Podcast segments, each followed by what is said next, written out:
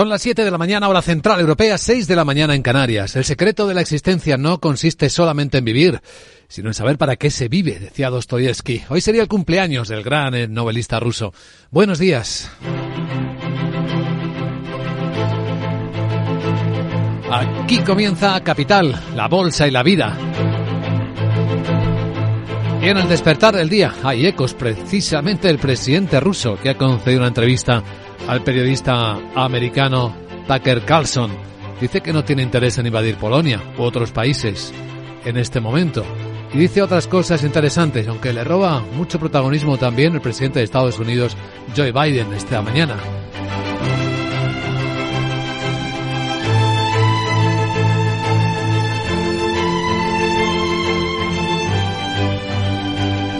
Capital, la Bolsa y la Vida.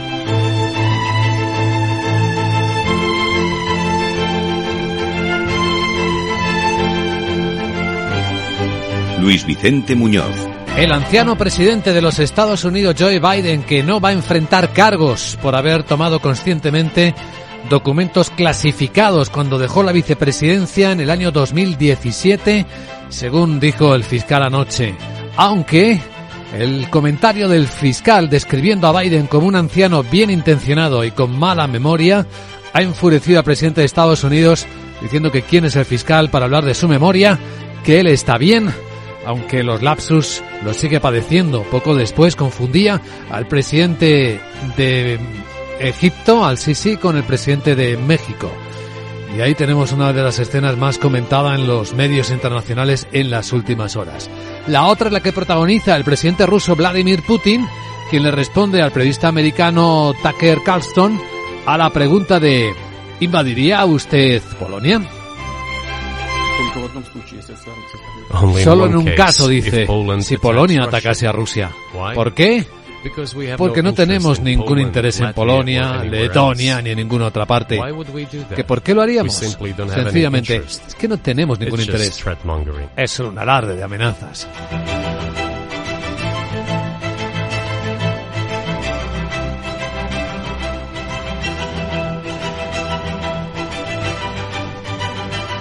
El juego de amenazas vuelve a formar parte de, la, de la actualidad geoeconómica de este viernes 9 de febrero, en el que en el lado de los mercados financieros parece que nada de esto sucede.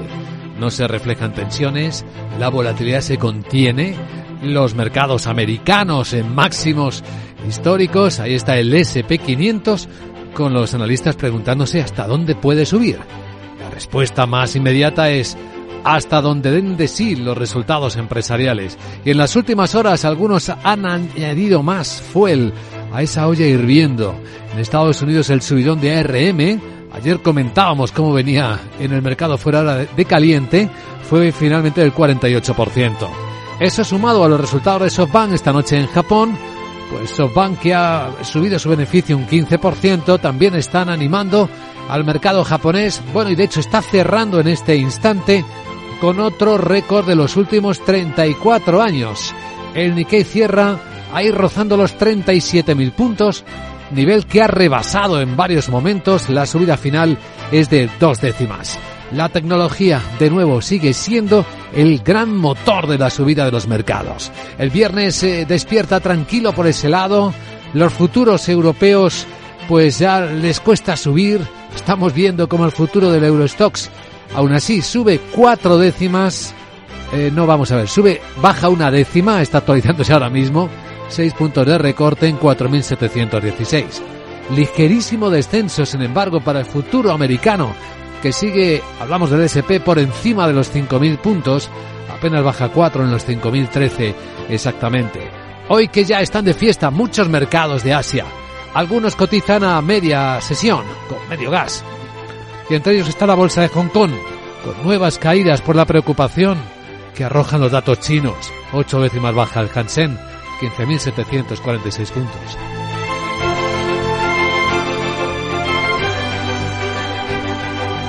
El viernes viene lleno de protestas de nuevo en España con los agricultores en las carreteras. La lluvia, el fenómeno Carlota parece que no va a ser disuasorio de que sigan expresando su malestar, su final de la paciencia. Una especie de hasta aquí hemos llegado. Hoy con la suma de organizaciones agrarias, eh, las grandes, que se han visto sorprendidas por la propia movilización por redes sociales y sin su convocatoria de millares de agricultores en toda España. Ha habido algunos puntos de tensión, es probable que haya algunos más. Anoche en la televisión pública, el ministro de Agricultura, Luis Planas, reconocía esa preocupación y esa inquietud tenemos que dar respuesta. Una respuesta que no es sencilla, porque es una respuesta europea, hay muchos temas que son de Bruselas, hay una respuesta del Gobierno de España, que podemos hacer desde Madrid, y una parte también muy importante que se puede hacer y se debe hacer desde las comunidades autónomas. Hoy lo que van a hacer los trabajadores de Renfe y Adil, los que lo sigan, es un paro que ya está afectando a tres centenares de trenes cancelados, de viajes, de rutas canceladas. Paro de 24 horas de momento, aunque continuarán más. Hoy en Capital Radio vamos a profundizar en cómo están las cosas en la economía española. El último boletín de FEDEA, de la prestigiosa eh, lobby de investigación económica, muestra preocupación sobre el impacto que están teniendo algunas de las políticas económicas del gobierno, particularmente los impuestos extraordinarios que se mantienen sobre la banca y las empresas eléctricas. Impuestos que parecen más bien, en términos técnicos, auténticas multas, dice el informe. Va a estar con nosotros en una hora Ángel Fedea, el director ejecutivo de la Fundación de Estudios de Economía Aplicada, contándonos, contándonos en primera persona qué es lo que están viendo y qué impacto real está produciendo en la economía española esa serie de decisiones, más allá de las propias empresas. Y tras él entraremos en la gran tertulia de la economía. Hoy nos van a acompañar Gonzalo Garnica, Rafael Ramiro y Hermenegildo Altozano. En tan solo un instante en Capital Asia veremos con más detalle cómo están los mercados, hoy con los precios del petróleo ligeramente más altos, pero sin ninguna otra tensión a primera vista. Pero ojo, que hay tensiones geoeconómicas que están ahí entre las dos Coreas. Acabamos de escuchar al líder, al dictador de Corea del Norte, Kim Jong-un, prometer eliminar a cualquier país que se disponga a atacarles. Miguel San Martín, buenos días. Buenos días. Se ha pronunciado así durante un evento conmemorativo celebrado en la víspera de una visita al Ministerio de Defensa norcoreano con motivo de la celebración del 76 aniversario del ejército del país. Si los enemigos intentan usar la fuerza contra nuestro país, tomaremos la, la audaz decisión de cambiar la historia y no dudaremos en usar todo nuestro superpoder para aniquilarlos. Kim también volvió a calificar a Corea del Sur de enemigo principal más dañino del norte y país marioneta. Además, insiste en su decisión de ocupar su territorio en caso de contingencia como medida razonable para la seguridad de Pyongyang y para la paz y estabilidad en el futuro. Examinemos cómo están los otros conflictos. A estas horas, Estados Unidos advierte de que no va a apoyar una operación de Israel en Rafah, en el sur de la franja de Gaza. También cinco países árabes, incluidos Arabia Saudí, los mediadores Egipto y Qatar, además de la Autoridad Nacional Palestina, han exigido inmediato alto el fuego en Gaza y rechazan de forma categórica ese posible desplazamiento de los habitantes de la franja ante una posible operación militar israelí en el enclave palestino de Rafah. De hecho, el portavoz del Consejo de Seguridad Nacional de la Casa Blanca, John Kirby, afirma que sería un desastre para la población. Ellos, los militares israelíes, tienen la obligación especial cuando llevan a cabo operaciones allí en cualquier lugar asegurarse de que están teniendo en cuenta la protección de la vida de los civiles inocentes, en particular, ya saben, civiles que fueron empujados al sur de Gaza por las operaciones más al norte, Yan Yumis y en el norte de Gaza. Puedo decirles que si no se tiene plenamente en cuenta la protección de los civiles a esa escala en Gaza, las operaciones militares en estos momentos serían un desastre para estas personas. No es algo que apoyaríamos. En Rafah se ve cada vez con más temor la posibilidad de la ofensiva israelí contra la ciudad. Es el único lugar de la franja donde Israel aún no ha llegado por tierra y donde se han desplazado más de 1,3 millones de personas. Y de la asombrosa conversación del presidente ruso Vladimir Putin con el periodista americano Carlson destacamos algunas cosas, además de las que adelantamos. Dice Putin que en Ucrania están combatiendo eh, mercenarios de Estados Unidos y vuelve a advertir contra el envío de armas a Kiev. Sobre todo también de enviar soldados regulares de Estados Unidos porque llevaría, dice, a la humanidad al borde de un conflicto global muy serio. Destaca que también hay mercenarios, además de los americanos, de Polonia y de Georgia, pero los más numerosos son los estadounidenses. Descarta la posibilidad de invadir Lituania y también Polonia. En otro momento de la entrevista dice que su país está listo para negociar con Ucrania, pero que el presidente Zelensky lo ha prohibido porque obedece a los países occidentales. Además, espera que no manden más tropas a la guerra. Eh, bueno, si alguien tiene el deseo de enviar tropas regulares, eso ciertamente llevaría a la humanidad al borde de un conflicto global muy serio, eso es evidente. ¿Necesitan eso los Estados Unidos? ¿Para qué? A miles de kilómetros de su territorio nacional. No tienen nada mejor que hacer. Tienes problemas en la frontera, problemas con la migración, problemas con la deuda nacional. Más de 33 billones de dólares. ¿No tienen nada mejor que hacer?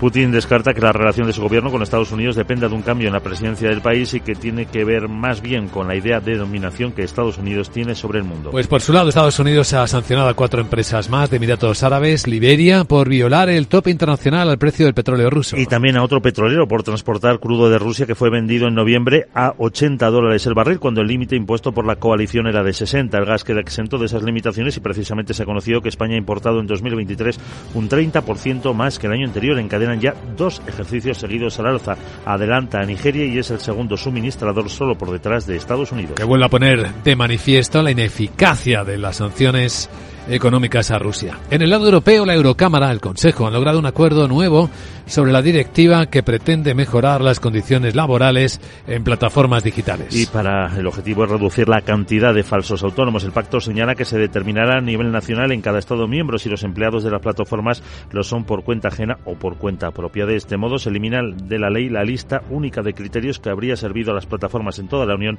para aclarar si los empleados eran o no autónomos. Y la Comisión Europea ha planteado una revisión de la definición de mercado que exige identificar los límites de la competencia entre empresas. Para poder evaluar las fusiones y la mayoría de casos de competencia que examinan los servicios comunitarios, un marco que no ha sido actualizado desde que se adoptó hace más de 25 años. La responsable de competencia, precisamente, Margaret Vestager, señala que el Ejecutivo Comunitario espera abarcar las nuevas realidades del mercado, como la digitalización y una actividad comercial cada vez más interconectada y globalizada. Por ejemplo, el texto incluirá innovación, calidad, suministro fiable y sostenibilidad. Por lo demás, del lado del debate en España, Sumar, partido que forma parte de la coalición del gobierno del país, propone elevar los tipos que graban las rentas de capital, es decir, que paguen más impuestos quienes ahorren y que lo hagan en el IRPF. Y es que entiende que los contribuyentes más ricos ingresan más con este tipo de rentas que con las del trabajo, que tributan a tipos más altos. Según esta formación, el 60% de los ingresos de los altos directivos provienen de las rentas de capital.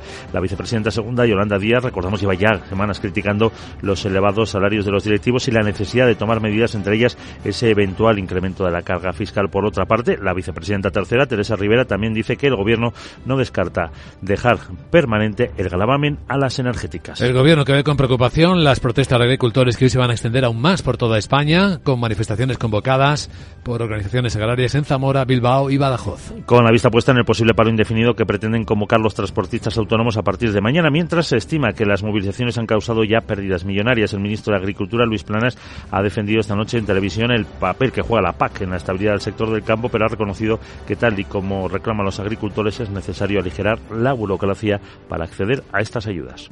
Bueno, lo primero que tengo que decir es que si la PAC no, existiera, tendríamos que crearla. Tendríamos que crearla porque después de 60 años es un seguro de renta, sobre todo para, para la inmensa clase media el agricultor que está un poquito por debajo o un poquito por encima del nivel de, de rentabilidad. Y esa PAC ha dado, pues en Europa, la seguridad del abastecimiento alimentario y de la renta de los agricultores. La ministra de Seguridad Social, el Masaiz, ha convocado para el martes a las organizaciones agrarias para tratar el problema de la mano de obra en el campo. Ha cifrado en 100.000 los empleos perdidos en este sector en 10 años. También está previsto que la próxima semana se reúna el Observatorio de la Cadena Alimentaria. Mientras que FENADISMERC, asociación que agrupa a más de 32.000 empresas de transporte y a más de 60.000 vehículos, anuncia que no va a secundar el paro convocado para este fin de semana. Y es que esta Federación Nacional de Asociaciones de Transporte ha sometido la cuestión a votación en una asamblea extraordinaria.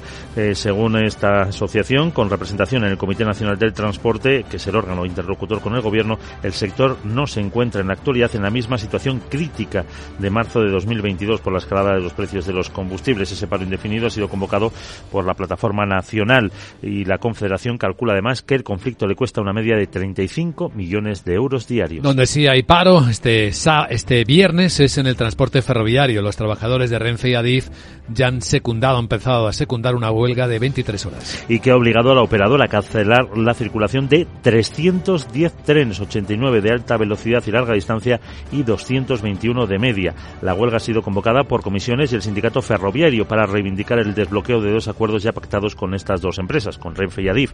El Ministerio de Transportes ha determinado unos servicios mínimos del 75% en cercanías en hora punta, 65% en media distancia del 73 en alta velocidad y larga distancia. Y una cosa más, Telefónica ha cerrado esta medianoche el plazo de inscripciones para el ERE, para el expediente de regulación de empleo, que afecta a 3.000 421 personas. Y según prevén fuentes sindicales, tendrá un gran seguimiento por el, número de adhesiones que hace dos días alcanzaron el 82% de las plazas ofertadas. El miércoles, 2.800 empleados de Telefónica ya se habían inscrito. Se espera que la mayoría dejen la compañía en marzo.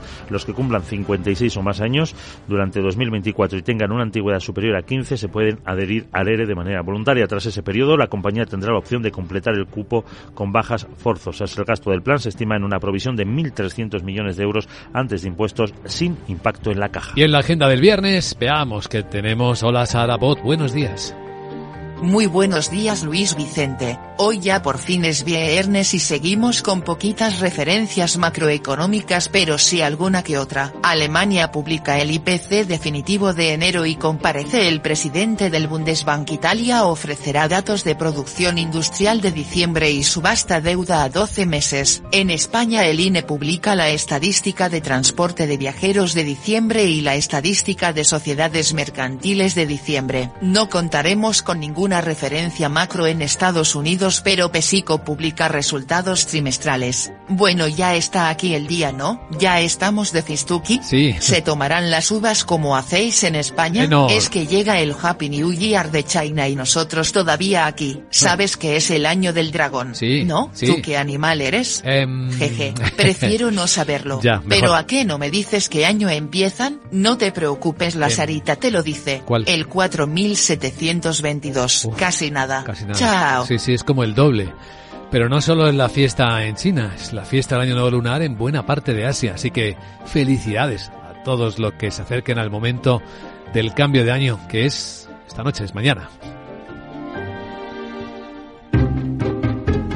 Hoy en Capital Radio es viernes, tenemos edición especial de inversión inmobiliaria. Las personas interesadas en este sector tienen aquí un punto de encuentro de alto nivel. Hoy a mediodía a las 12 con Meli Torres. Hola Meli, buenos días. Hola, buenos días. Hoy en Inversión Inmobiliaria de 12 a 1 os traemos un debate especializado y es que hoy hablamos del mercado residencial de lujo y del papel de la financiación alternativa en el mundo de la promoción inmobiliaria de lujo de obra nueva. Y es que en estos últimos años estamos siendo testigo del auge del crowdfunding inmobiliario en España, una fórmula de financiación alternativa al sector promotor que poco a poco va ganando adeptos, no solamente entre pequeños promotores, sino entre las grandes inmobiliarias del sector. Y es que han visto que el crowdfunding es la fórmula perfecta para sacar adelante promociones más pequeñas con rentabilidades igual de atractivas que proyectos de mayor envergadura ha sido en este año pasado, en el 2023, cuando hemos visto que eh, ha entrado en el mercado residencial de lujo el crowdfunding y se asegura ser una tendencia que seguirá en este año 2024. Así que para hablar de todo ello, pues contamos con unos ponentes especializados en el mercado residencial de lujo. No os lo perdáis de 12 a 1. Gracias Meli. Es parte del menú radiofónico de Capital Radio. A continuación, Capital Asia, ya yéndose de fiesta.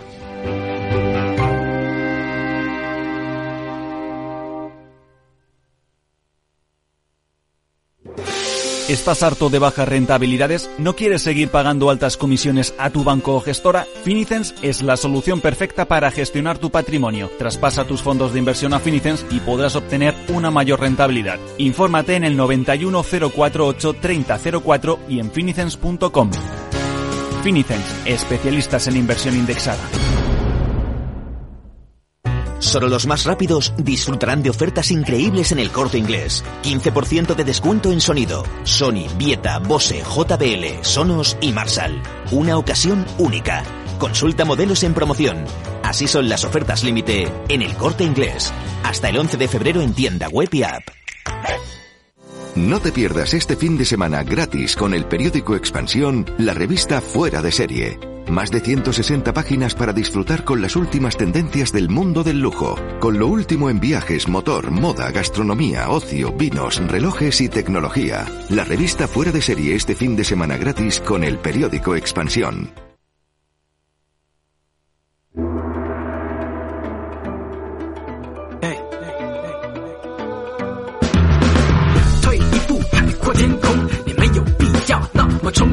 Esto es Capital Asia, revista radiofónica de lo más importante que está ocurriendo ahora en ese lado del mundo donde Los mercados siguen activos, los que no se han ido de fiesta, pero todavía hay algunos que siguen operativos, como la bolsa de Tokio, que ha vuelto a cerrar hace algunos minutos con un nuevo máximo de 34 años, animada también por la tecnología nuevamente.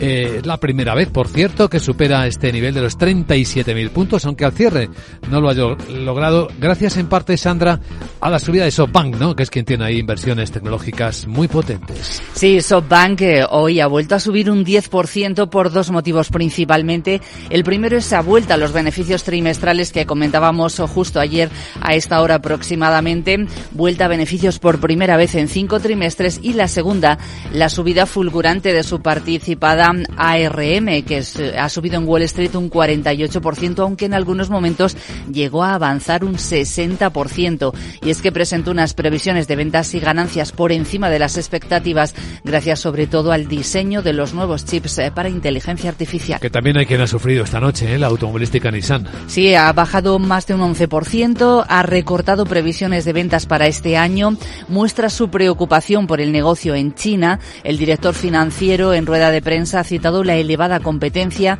y los problemas logísticos en sus mercados clave. En los últimos nueve meses, las ventas de Nissan en China han caído un 26%.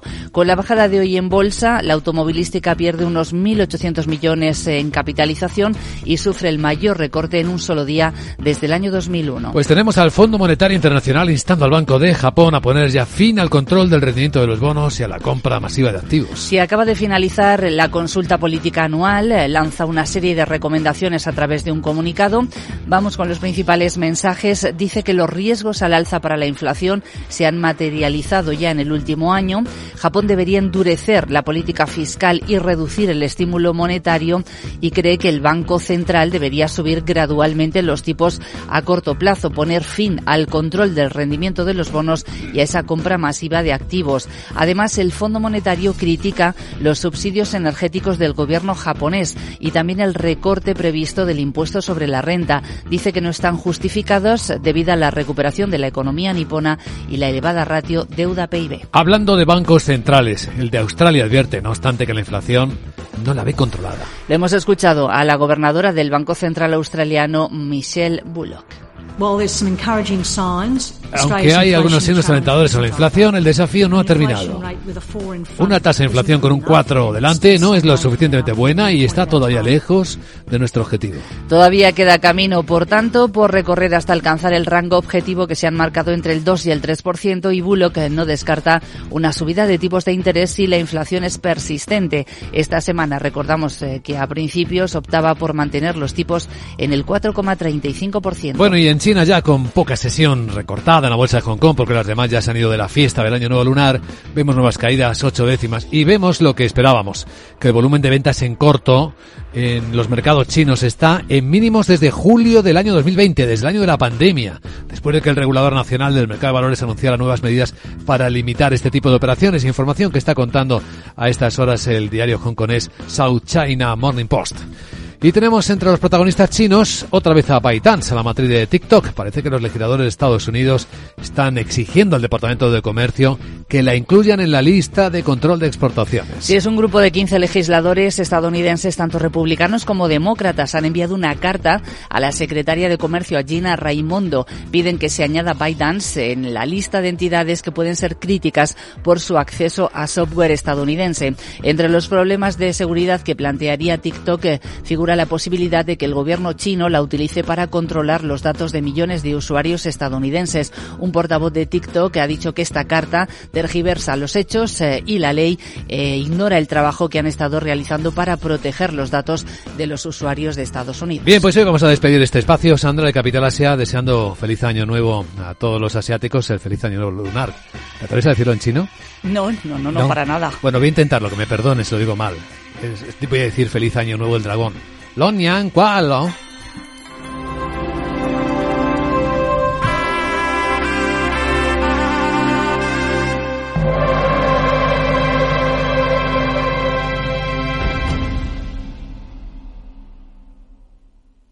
Capital, la Bolsa y la Vida, el programa de radio que despierta la economía, con Luis Vicente Muñoz. Pues la transición del año nuevo lunar es espectacular en los mercados occidentales, en los americanos en particular, donde el SP500 va de máximo histórico en máximo histórico, cifra redondeada, los 5.000 puntazos. Laura Blanco, buenos días. Buenos días, los tocó intradía, no al cierre. Se adelanta al Día de los Enamorados, Wall Street. Luis Vicente, esa cifra redonda 5.000 en el SP, por momentos máximo histórico. La verdad es que nadie se cree que la bolsa pueda seguir subiendo y como uno de los primeros mandamientos de la bolsa es si nadie cree que va a pasar, pasa, pues ahí tenemos el mercado.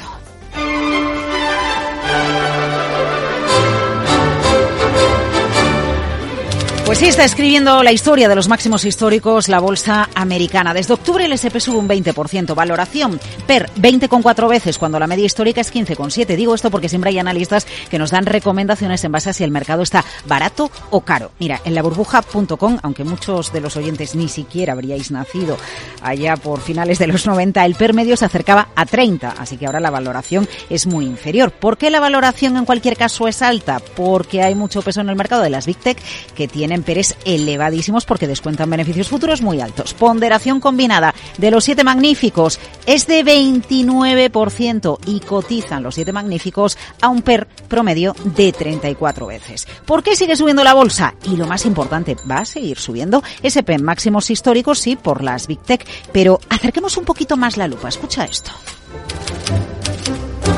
Still very much an AI story. Sigue siendo en gran medida una historia de inteligencia artificial. Es la clave, lo dice Juran desde Market Vector Index. La expectativa, como la inteligencia artificial generativa va a cambiar el mundo, pues hay gasolina para la bolsa. Interesante porque la bolsa sigue teniendo eh, adeptos, a pesar de que en la renta fija también hay interés, sobre todo por cupones atractivos. Pero hay más, Luis Vicente, más motivos para apoyar la subida de la bolsa. Los resultados apoyan. Escucha a Brian Mulberry de Zack Investment.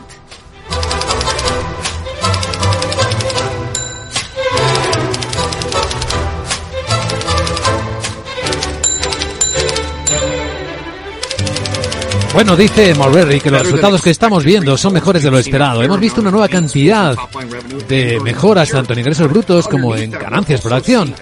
Pero en el fondo creo que también estamos viendo mejores previsiones por parte de algunas de estas empresas de lo que los inversores esperaban. Y un tercer factor para entender el optimismo de la bolsa, la expectativa de bajadas de tipos de tipos de interés. Ojo, porque a lo mejor los tipos no bajan tan pronto como se esperaba. Mulberry dice esto.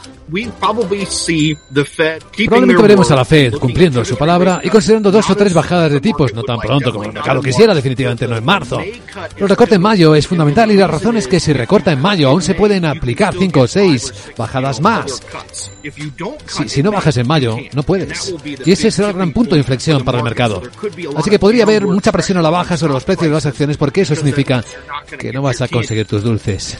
Claro, muy bien entendido. Esperamos bajadas de tipos de interés, pero ¿cuánto? ¿En qué cuantía? Mira, que bajen los tipos de interés, que siga teniendo expectativa el mundo de que la inteligencia artificial lo va a cambiar todo y que las Big Tech sigan ganando mucho dinero son tres factores clave para que Wall Street siga teniendo gasolina no vamos a ser bajistas cuando el mercado está alcista. ¿Me explico? O sea que de momento el mercado manda, son largos y celebrando pues los nuevos máximos históricos. Claro, a ver qué pasa con los tipos, a ver qué pasa con esa banca mediana americana, eh, a ver qué pasa con los resultados y toda la expectativa. Yo te diría que el mercado es un zorro, pero como tenemos canción de zorra, pero no canción de zorro, Luis Vicente, pues no estoy segura de decírtelo. Eso sí, precaución cuando vemos esta cumbre.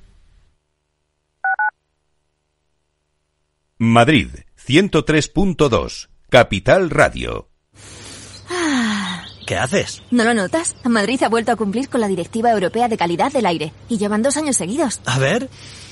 Ah, oye, pues sí. Movernos en transporte público, caminando, renovar el vehículo, las calderas, instalar placas solares, cada gesto cuenta. Gracias a todos, Madrid tiene otro aire. Ayuntamiento de Madrid.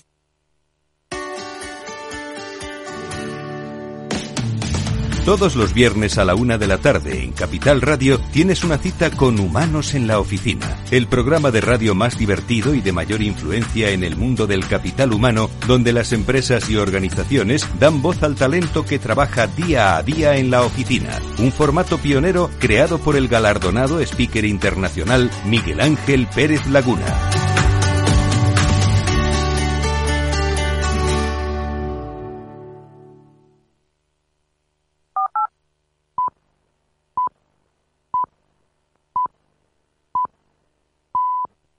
Son las siete y media de la mañana, hora central europea, seis y media en Canarias. Decía Dostoyevsky, hoy es el aniversario de su muerte, que después de un fracaso, los planes mejor elaborados parecen absurdos. Buenos días.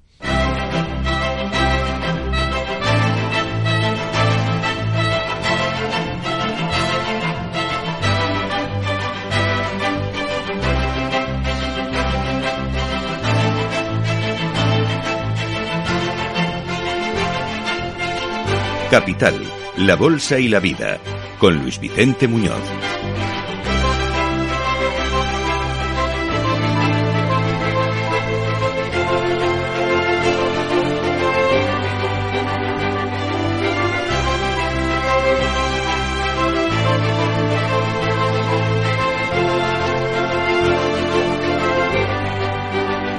Joe Biden y Vladimir Putin se reparten casi a partes iguales nuestra portada informativa del viernes.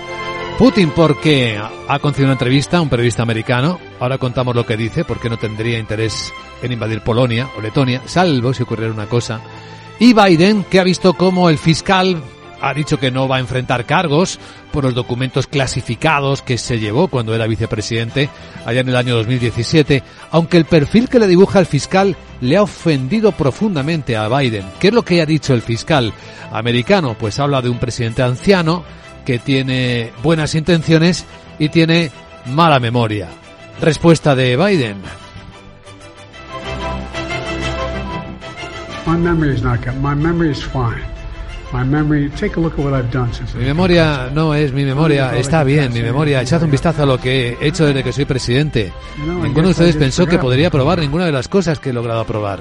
¿Cómo pasó eso? Supongo que olvidé lo que estaba pasando, decía Biden, claramente ofendido.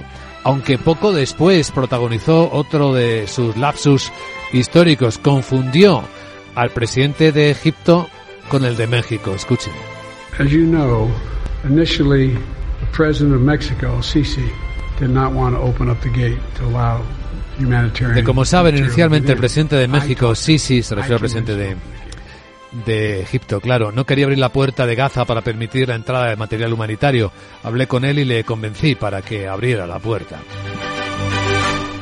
Y por el lado de Putin, pues la entrevista que le ha concedido a Tucker Carlson, el polémico periodista americano despedido de la Fox, deja algunas perlas como esta respuesta a de que en qué casos eh, atacaría Rusia, por ejemplo, a Polonia. Solo en un caso, si Polonia atacara a Rusia. ¿Por qué? Porque no tenemos ningún interés en Polonia, Letonia ni en ninguna otra parte. ¿Por qué lo haríamos? Sencillamente no tenemos ningún interés. Esto es solo un alarde de amenazas. El juego de las amenazas sigue estando ahí formando parte de la actualidad sin que sea estimado por los mercados, que ya hemos visto como en el lado americano se marca un día tras otro máximos históricos con el SP500 en esa cifra redonda de los 5.000 puntos y los futuros no están anunciando ningún cambio en esa tensión alcista. De hecho, el futuro americano está en los 5.014, con una mínima corrección de tres puntos que no llega ni a la décima. Los futuros europeos vienen igual de planos, con el Eurostox bajando dos puntos en 4.720. Una escena que en el lado asiático, con la llegada de la fiesta del año nuevo lunar, pues se desactiva caen los volúmenes, hay mercados cerrados, muchos. De hecho, en China ya solo está en medio, media sesión, medio gas, la bolsa de Hong Kong, pero con caídas que siguen.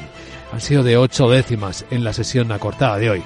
Sin embargo, en Tokio, que sí que han tenido sesión completa, otro máximo de los 34 años últimos, el Nikkei ha rebasado en algunos momentos los 37.000 puntos. Así que por ese lado, un buen momento y los indios, que son los que también estamos siguiendo con interés, con ligerísimas subidas.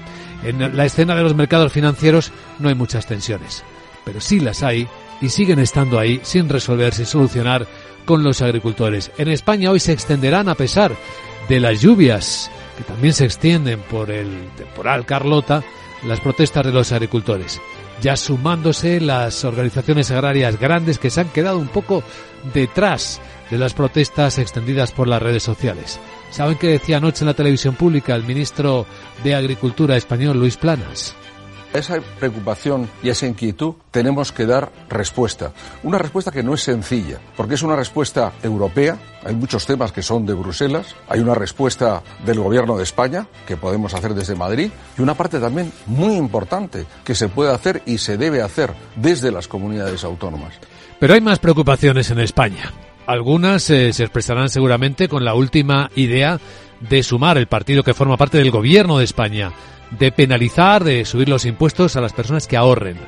Y luego están, pues, los otros efectos de las decisiones ya adoptadas. En particular, los impuestos extraordinarios a la banca y a las empresas eléctricas, que pueden considerarse más una multa. Se pregunta por qué. FEDEA, el prestigioso equipo de investigadores, responderá a ello con detalle, lo explicará en primera persona su director ejecutivo, director ejecutivo de FEDEA, Ángel de la Fuente, que hoy será nuestro invitado capital.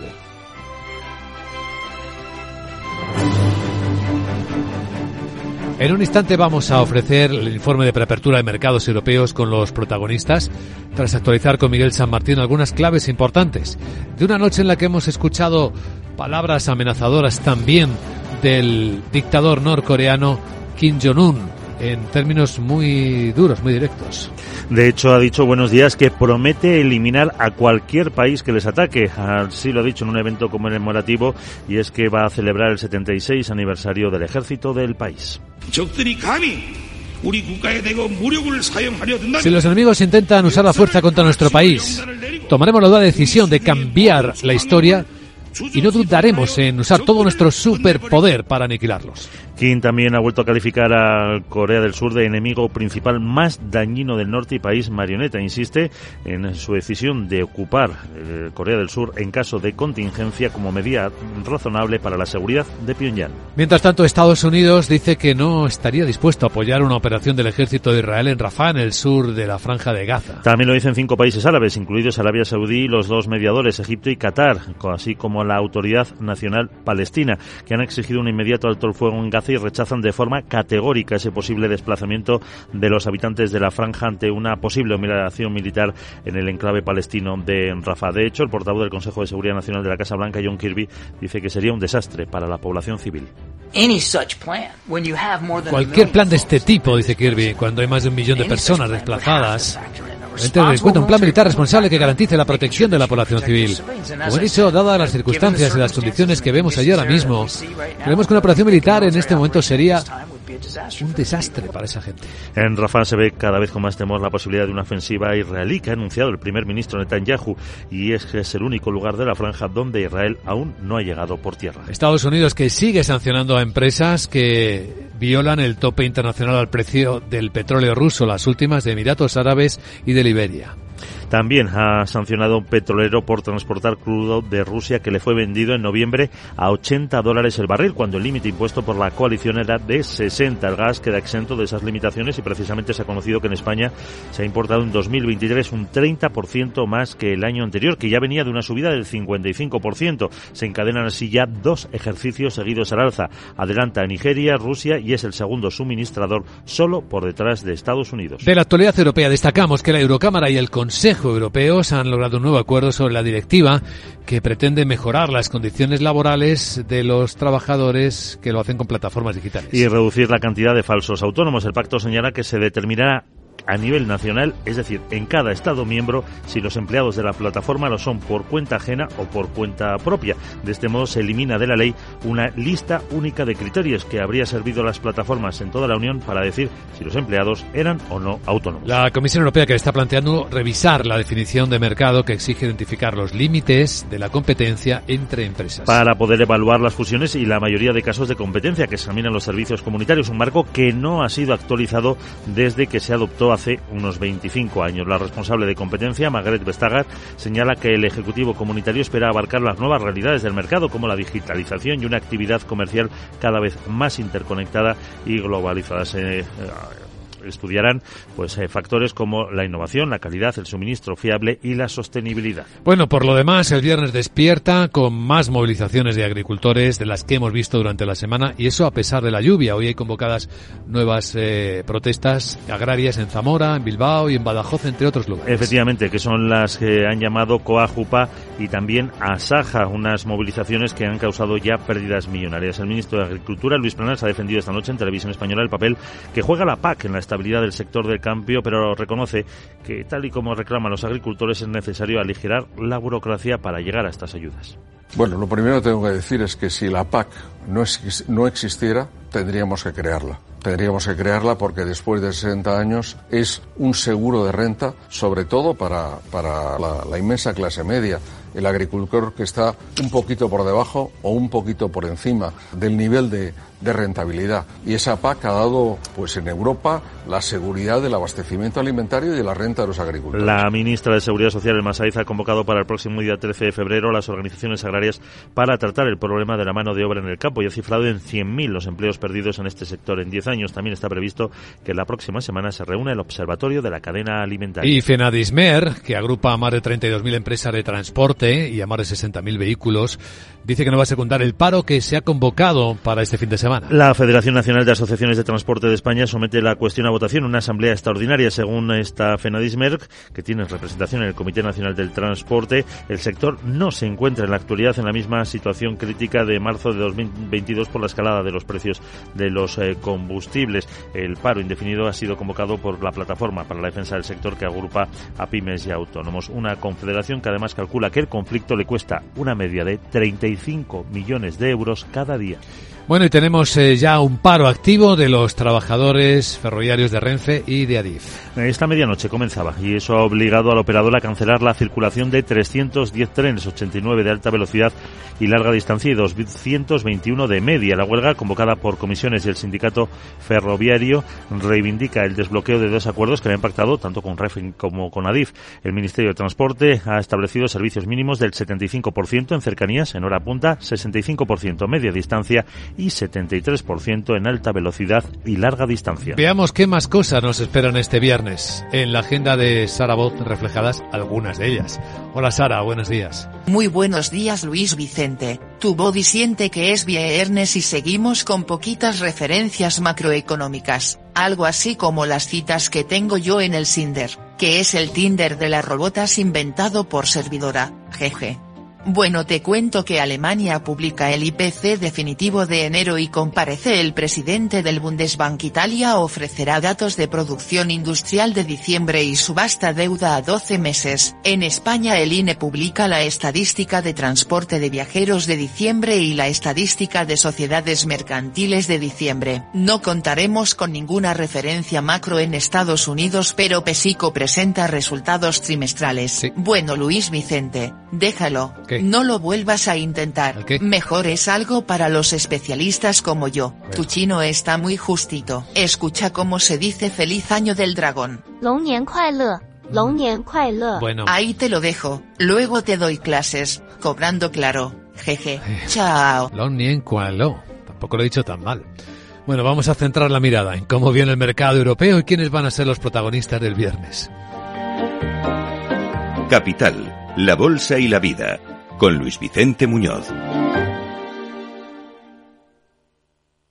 ¿Estás completamente seguro de que la rentabilidad de tus planes de pensiones es la mejor que puedes obtener? Si tu gestor solo te ofrece los planes de su banco, estás perdiendo oportunidades y, lo que es peor, años de rentabilidad para ti. En Velaria Inversores estamos a tu servicio, no al del banco. Trabajamos con 180 planes de pensiones de las entidades más punteras de España y de ellos solo te ofrecemos los de mayores perspectivas de rentabilidad, sin ningún coste para ti. Si quieres más rentabilidad, visita velariainversores.com.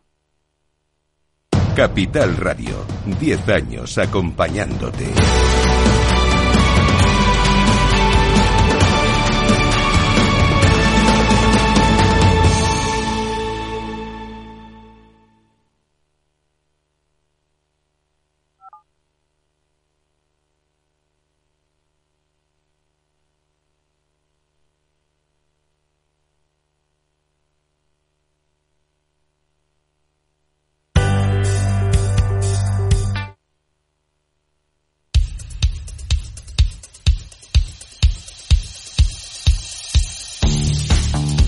Bueno, vamos a ver cómo viene el viernes. En los mercados, muy tranquilo.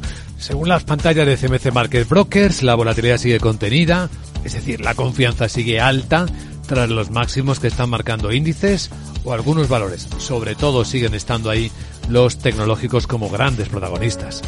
Tenemos el futuro europeo bajando dos puntos, que es nada, ni una décima siquiera, en 4.720, y lo mismo el americano, el SP en 5.014 ahora que estamos llegando ya a las fiestas del Año Nuevo Lunar. Sandra Torrecillas, buenos días. Buenos días. Hoy esperamos, por tanto, una sesión tranquila. En Asia, gran parte de las bolsas, eh, como venimos comentando, han estado cerradas por esa festividad del Año Nuevo Lunar y en las abiertas, como en el caso de la japonesa, el índice Nikkei ha tocado máximos de 34 años. Y en Estados Unidos hemos visto, además, al SP500 alcanzar los 5.000 puntos por primera vez. Hoy no vamos a tener grandes referencias macroeconómicas de interés, salvo el IPC final de enero en Alemania, para el que se espera una moderación desde el 3,7 hasta el 2,9% si se confirma el dato preliminar. Sí que vamos a tener eh, para cotizar resultados empresariales y operaciones empresariales como la que se cierne sobre Talgo. Talgo, que no va a cotizar salvo que haya información suficiente a juicio de la CNMV que lo suspendió ayer de cotización de esa OPA de la que venimos hablando ya desde hace varios meses sobre una empresa húngara ferroviaria, cuyo nombre ya conocemos, que tiene algunos vínculos con, supuestos vínculos con el presidente de Hungría, el polémico Víctor Orbán. Pues de momento, revisando las páginas de la CNMV, no tenemos información nueva, por tanto, de, van a seguir suspendidos los títulos eh, de cotización ante la posibilidad de una OPA por el 100% de la empresa húngara Magyar Vagon, propiedad de un antiguo asesor del primer ministro húngaro Víctor Orbán. José Lizán, gestor de Reto Magnum SICAP en Cuadriga Asset Managers movimiento que parece que va muy ligado a los planes que pueda tener el gobierno de Orban en el futuro para hacer una expansión de la red de alta velocidad y podría tener sentido para los compradores húngaros hacerse con un proveedor de primer nivel en ese sentido, ¿no? Yo creo que van por ahí un poco los tiros y los compradores son de pequeña dimensión, pero parece que van con el apoyo del gobierno con un plan a, medio plazo. La transacción valoraría a la compañía española por encima de los 600 millones de euros, contaría con el respaldo de Trilantic, que, tiene un 40%, y de Torreal, que son sus dos mayores accionistas. Mar Rives, cofundador y CEO de Black Bear Bank, adelanta próximos movimientos y ve a Talgo fuera de bolsa. Bueno, ayer cerró al 4, una subida de 4, eh, vamos, 4,7 euros, una subida del 9%. Sí, vamos a escuchar lo que decía Mar Rives. Lo que no descarto es que haya una OPA de, de, exclusión más adelante. Es decir, me sorprendería una OPA de una contra OPA de CAF o de Stadler, porque lo han negado muchas veces y creo que están para otros, por otros derroteros. Siemens no se ha pronunciado, pero podría ser, encajaría muy bien y a lo mejor hay algún capital riesgo u otro inversor que podría estar interesado, pero le doy muy poca probabilidad. Instantes antes de la suspensión, los títulos de Talgo estaban subiendo más de un 9%, el precio 4,78 euros eh, por acción y recordamos que el 16 de noviembre ya Talgo reconoció a la CNMV que tenía una manifestación preliminar de interés para lanzar una OPA sobre el capital a un precio de 5 euros. Por cierto que si la OPA se formaliza tendrá que pasar previsiblemente el filtro del Ministerio de Industria, ser revisada por el Consejo de Ministros bajo el argumento de que es una empresa estratégica. OPA sobre el 100% de talgo en metálico, es lo que se espera inicialmente. Y efectivamente aquella ley que se aprobó en la pandemia permite al gobierno del país considerar estratégica prácticamente cualquier empresa. También podría ser el caso de talgo, será por supuesto que también se va a considerar como empresa estratégica. Otros protagonistas del día publicando resultados tenemos eh, esta mañana a L'Oreal publicó las cuentas al cierre del mercado y ahí se observa una ralentización en el ritmo de crecimiento de las ventas. Nos fijamos en el cuarto trimestre, subida del 6,9%, se quedan un poquito por debajo de algunas estimaciones y además las ventas en Asia del Norte en ese periodo retrocedieron un 6,2% cuando el mercado estaba esperando un repunte. Dice L'Oreal que la región de Asia del Norte, ahí incluye China y Corea, se ha visto impactada por el cambio en la política de los conocidos como Daigous, eh, que son compradores chinos que iban al extranjero a adquirir los productos eh, para posteriormente revenderlos, una práctica que ahora está perseguida por las autoridades locales. Pese al golpe de Asia, L'Oreal ha mostrado resistencia en otros mercados, sube sus ventas en Europa 11,6% y en Estados Unidos más de un 9%. ¿Algún protagonista más? El banco suizo Mediobanco, que supera previsiones con un beneficio neto de 611 millones de euros, y la farmacéutica suiza Roche, que podría recortar 345 puestos de trabajo en el área de desarrollo de productos, según la prensa suiza. A continuación, las claves de Wall Street. Capital, la Bolsa y la Vida, con Luis Vicente Muñoz.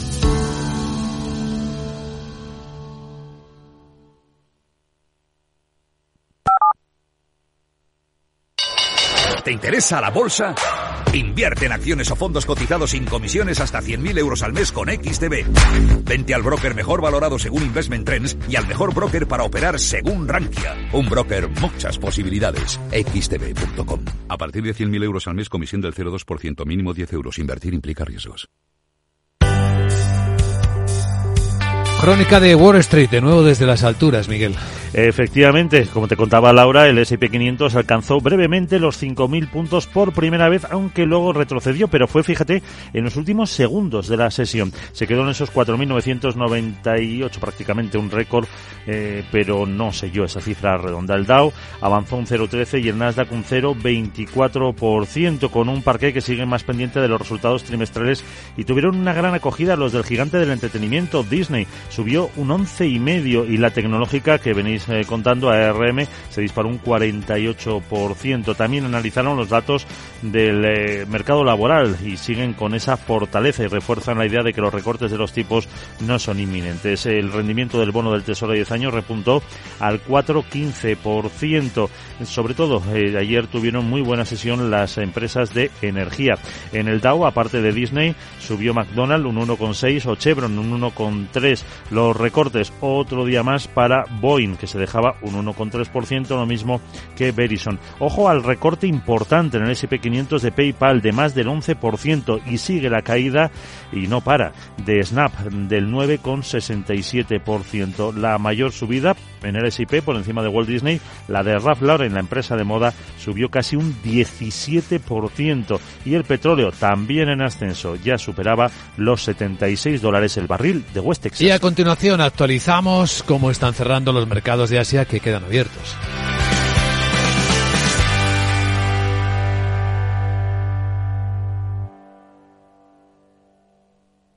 Me he quedado tirada con el coche. No puedo apoyar el pie. El incendio empezó en el salón.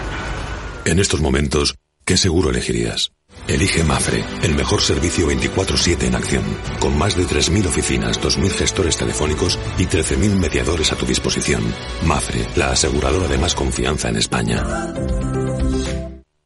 Capital, la Bolsa y la Vida, con Luis Vicente Muñoz.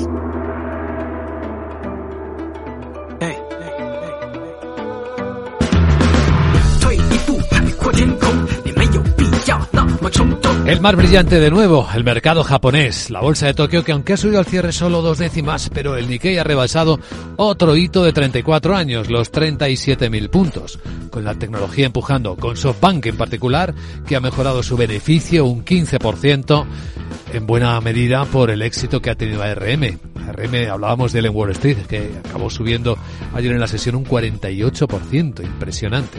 En el resto de Asia hay muchos mercados ya cerrados por la fiesta del año nuevo lunar, en particular la mayor parte de los chinos. Se ha abierto a media sesión la bolsa de Hong Kong, que ha caído ocho décimas, cuando la prensa china está publicando, el South China Morning Post, pues algo que suponíamos, que el volumen de ventas a corto, en corto, bajistas, en el mercado chino está en los niveles mínimos, niveles que no se veían desde junio del año 2000, desde 2020, desde el año en el que estalló la pandemia y se adoptaron medidas extraordinarias para contener la caída de los mercados.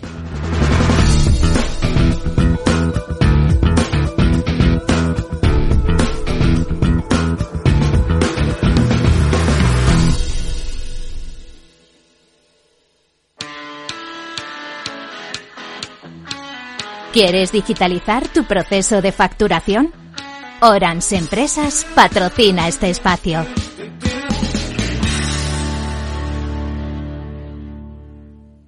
Después de mucho hablar de la obligatoriedad de la factura electrónica a raíz de la aprobación de la ley Crea y Crece, ahora se pospone la imposición para todas las empresas y autónomos hasta al menos mediados de 2025 y se mantiene para aquellas empresas cuya facturación supere los 8 millones de euros al año. Estas deberán implementar la factura electrónica en un plazo máximo de un año tras la aprobación de las regulaciones correspondientes. El resto de empresas y profesionales tendrán un año adicional para llevar a cabo su implementación. La ley contempla multas de hasta 10.000 euros para las empresas y los autónomos que incumplan con la obligación de tramitar la factura de forma electrónica. Pensar a lo grande no es buscar un espacio donde guardar tus facturas.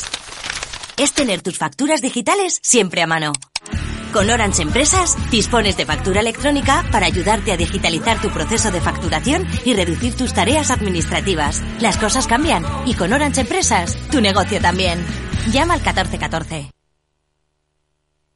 Capital Radio. La genuina radio económica. CaixaBank patrocina este espacio. Veamos ahora la prensa financiera internacional qué temas destaca. En la portada de prácticamente todos está Joe Biden, el presidente americano, que defiende su agudeza mental tras el informe del Departamento de Justicia. El presidente americano rechaza las afirmaciones del fiscal especial tras meses de investigación sobre el manejo del material sensible. Mi memoria está bien, decía Joe Biden, lo hemos escuchado aquí en Capital Radio, muy enfurecido. El diario británico cuenta también cómo el jefe de la Bolsa de Valores de Hong Kong renuncia antes de tiempo, ante la que está cayendo, que OpenAI está en camino de alcanzar el hito de ingresos de 2.000 millones de dólares a medida que el crecimiento se dispara, que Putin insinúa que intercambiará al reportero estadounidense Gerskovich, reportero del Wall Street Journal, a cambio de un asesino ruso y que Ucrania corre el riesgo de sufrir una escasez crítica de municiones occidentales, según advierten los funcionarios. También cuenta que los resultados de las elecciones en Pakistán se retrasan tras el apagón del servicio de telefonía móvil. En Estados Unidos, Wall Street Journal, diario que citábamos, vuelve a citar a Biden. La edad de Biden vuelve a estar en el punto de mira tras el informe de este fiscal especial y de los errores verbales del presidente. Cuenta también cómo parece que probable que la Corte Suprema restablezca la elegibilidad de Trump para votar. Los jueces estadounidenses escucharon argumentos orales sobre la cláusula de descalificación de la decimocuarta enmienda y, eh, están cuestionando que un Estado pueda decir algo que afecta a todo el país, como sería la ilegibilidad de Trump. Y habla también de eh, los millonarios de la tecnología que se están enfrentando a los políticos en una lucha por arreglar San Francisco, muy afectada a la ciudad americana por las drogas y por la falta de vivienda. En los diarios económicos españoles, Guillermo Luna, buenos días. Muy buenos días. En cinco días leemos en su portada que bancos y fondos de inversión aflojan la presión sobre la deuda de Grifols. Santander rechaza por ahora ejecutar las garantías sobre las acciones participadas por la familia y la firma catalana afronta 2.900 millones en vencimientos el año que viene. También leemos que Talgo se calienta en bolsa ante ruidos de OPA y una batalla de ofertas. En el economista.es, Euribor y guerra comercial baja las hipotecas del 4%. La ETAE volvió en 2023 a sus precios más bajos en seis meses y ahora se acentúa. Además, Santander reduce su catálogo el 16% y borra 1.700 productos. Busca así bajar la eficiencia y dejarla por debajo del 4, del 42%. También vemos que hay una rebelión sindical contra Yolanda Díaz para pactar la jornada por año y sector. Díaz deriva la negociación a la mesa de la COE y también de las centrales. Finalmente, en expansión, OPA sobre talgo de, procedente de Hungría, la oferta será de 5 euros por acción y supone valorar la empresa en 637 millones de euros.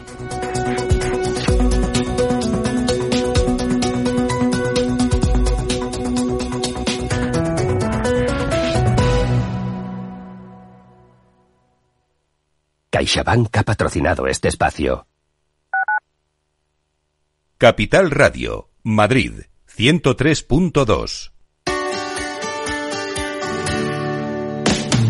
Humanos en la Oficina, el programa más divertido y de mayor influencia en el mundo de las organizaciones, con el presentador de mayor audiencia en el mundo del capital humano y speaker internacional Miguel Ángel Pérez Laguna. Todos los viernes a la una de la tarde en Capital Radio.